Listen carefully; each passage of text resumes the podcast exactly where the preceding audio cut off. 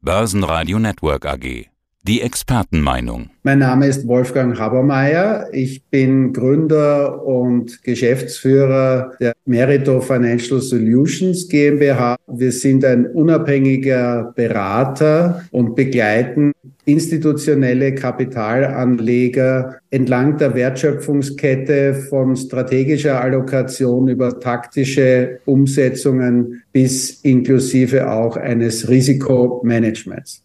Und aus dem Studio des Börsenradio grüßt Andreas Groß und lassen Sie uns gemeinsam das Jahr 2023 Revue passieren und vorausschauen auf 2024. Hand aufs Herz, Herr Habermeier. Hätten Sie vor acht Wochen gedacht, dass der Markt dieses Jahr noch zu Höchstform, zu Höchstmarken aufläuft und die ansteuert? Es sind im Jahre 2023 vielerlei Dinge passiert, die für mich nahezu undenkbar waren. Natürlich eine derartige Gegenbewegung nach drei schwierigen Monaten im dritten Quartal, jetzt gegen Jahresende so eine heftige Gegenbewegung zu erfahren, war selbstverständlich überraschend. Gleichzeitig hat sich aber durchwegs durch das gesamte Kalenderjahr unsere Einschätzung bestätigt, dass die Märkte, nämlich sowohl die Aktienmärkte als auch die Anleihemärkte im Wesentlichen durch die Entscheidungen der Geldpolitik geprägt waren. Die Geldpolitik war selbstverständlich bestrebt, die preispolitische Stabilität und das Ziel von zwei Prozent herzustellen. Wir haben sehr viele und auch einen rasanten Anstieg der Leitzinsen erlebt und gleichzeitig hat sich die Inflation gesamthaft zwar doch merkbar reduziert und äh, an der Stelle vielleicht wieder erwarten deutlich reduziert, aber die Kerninflation blieb hartnäckig um die vier Prozent. Wir haben aktuell in den USA 4% Kerninflation und in der Eurozone 3,7 Prozent.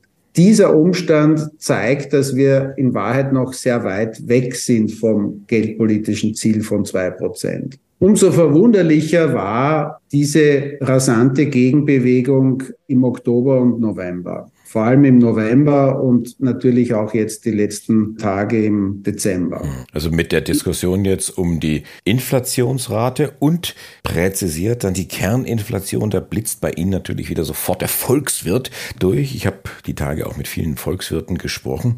Die zeigen sich ähnlich verwundert, aber um jetzt auch die Argumentation weiterzudrehen, die sagen, naja, nächstes Jahr 2024 rechnen wir eigentlich schon mit durchaus deutlichen Leitzinssenkungen. Und wenn ich mein Ohr an den Markt halte, dann treibt den Markt ganz klar diese Aussage. Die Zinsen werden sinken. Wann ist ja eigentlich jetzt nicht völlig egal, sondern eher zweitrangig. Sehen Sie das auch so?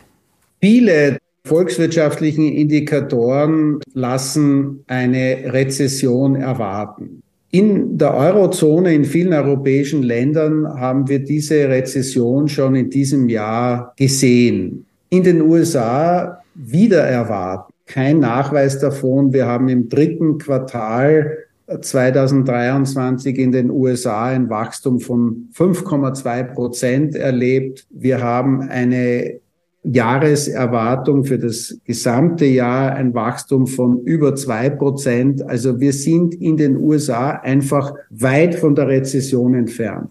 Die Frage ist, wie erklärt sich das und warum erwarten wir dennoch Zinssenkungen im kommenden Jahr? Und meine Überlegung dazu ist, dass die Antwort einzig und allein im Arbeitsmarkt zu finden ist.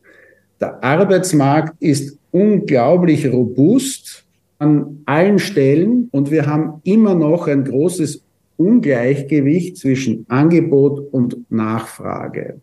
Die Arbeitslosenrate in den USA hat sich gerade einmal von 3,5 auf 3,9 Prozent erhöht. Das ist, wenn Sie so wollen, nicht ausreichend, um zu einem Nachfragerückgang zu führen, also einen Nachfragerückgang in den USA zu erleben. Und Die Frage ist natürlich, warum diese Robustheit überhaupt gegeben ist und warum Unternehmen so lange an den Arbeitskräften, die sie haben, festhalten. Und ein Teil der Antwort ist, dass viele mit dem Abbau von Arbeitskräften eine Verschlechterung der Produktivitätszahlen erwarten. Das heißt, und gleichzeitig hat man natürlich erlebt, dass es sehr schwierig ist, neue und gute Arbeitskräfte zu finden. Also eine gewisse Lernkurve aus Corona. Eine Lernkurve aus Corona, absolut. Die Frage ist, wann, wenn Sie so wollen, diese Situation kippt. Das heißt, wann der Kostendruck so groß wird für die Unternehmen, dass sie sagen, jetzt muss ich einfach an dieser Kostenschraube drehen und Mitarbeiter ihnen abbauen. Und Meines Erachtens wird diese Entwicklung im ersten Halbjahr 2024 stattfinden. Und mit diesem Ergebnis wird selbstverständlich die Nachfrageseite der Volkswirtschaft entsprechend zurückgehen und damit auch die Zahlen der Kerninflation. Und damit verknüpft ist natürlich die Erwartung, die auch eingepreist ist, dass die Renditen und Zinsen im nächsten Jahr zurückgehen und die Notenbank dann in der Konsequenz auch beginnt, ihre Leitzinsen zu senken. Wenn es aber Unternehmen sparen, indem sie Mitarbeiter freisetzen, dürfte das ja auch deren Gewinnsituation dann beeinflussen oder wird beeinflussen. Wie wird dann die, die Börse reagieren? Wird man das Thema Gewinnsituation der Unternehmen genauer anschauen oder irgendwo weiterdenken und sagen, na ja, wenn Mitarbeiter entlassen werden im großen Stil, dann sinkt auch der private Konsum, was dann letztendlich eine Stütze ist der amerikanischen Wirtschaft, die dann schwächer wird, die dann wegbricht. Die Entwicklung der Aktienkurse wird selbstverständlich von der Gewinnentwicklung der amerikanischen Unternehmen abhängen. Wir haben aktuell unglaublich hohe Erwartungen äh, seitens der Analysten vorliegen. Im breiten Index S&P 500 werden Gewinnenzuwächse von etwa fünf Prozent erwartet und im Nasdaq 100 Index von über 17 Prozent Gewinnzuwachs für 2024. Und selbstverständlich sind in derartigen Gewinnerwartungen keine rezessiven Entwicklungen eingepreist. Das heißt, wenn wir eben eine Rezession erfahren, die Wahrscheinlichkeit ist nun einmal durchaus hoch, dann werden diese Gewinnerwartungen äh, korrigiert und, und müssen korrigiert werden. Und damit würde selbstverständlich auch eine Kurskorrektur in den USA verbunden sein. Wie sieht sie jetzt aus, Ihre Anlagestrategie fürs nächste Jahr? Wir sind aufgrund der aktuellen Entwicklungen aktuell durchwegs neutral gewichtet, also sowohl bei den Aktien als auch bei den Anleihen, sind aber in der strategischen Gewichtung für das kommende Jahr in eine höhere Anleihengewichtung gewechselt. Also die Anleihenquote 2024 ist in der strategischen Entscheidung höher als 2023. Und wir haben bereits begonnen, Maßnahmen zu setzen, dass wir diese Quote schon in diesem Jahr aufbauen. Auf der Aktienseite sind wir zurückhaltend in der strategischen Positionierung in einem Aufbau, weil wir eben für 2024 nochmals eine geringere Dynamik in der Wachstumsentwicklung erwarten und eben eine doch deutlichere rezessive Entwicklung sowohl in den USA als auch in Europa erwarten. Und erst mit dem Eintreten einer derartigen Entwicklung und mit dem Eintreten von Senkungen der Leitzinssätze würden wir die Aktienquote auch strategisch erhöhen.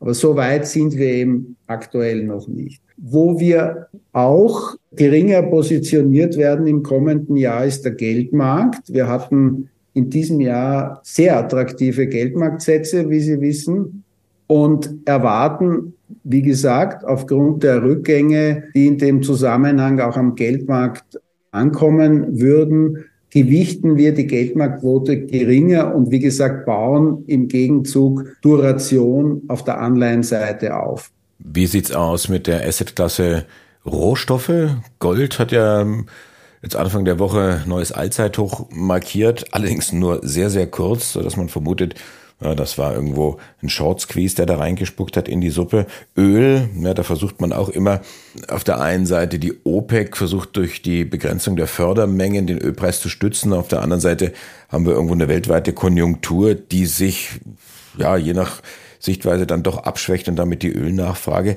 Was bedeutet das für Ihre Asset Allocation? Wir waren im breiten Rohstoffindex während des Jahres 2023 kaum gewichtet, also wenn überhaupt in, in homöopathischen äh, Dosen und haben schon die Absicht, die Rohstoffquote im kommenden Jahr zu erhöhen. Gold ist ein sehr spezifisches Thema. Es gibt natürlich auch mehrere Gründe, wie man dieses Allzeithoch in der Goldpreisentwicklung beurteilt. Es mag an der Dollarentwicklung liegen, es mag auch an der Alternative der hohen Renditen liegen, aber natürlich auch im Zusammenhang mit den geopolitischen Entwicklungen.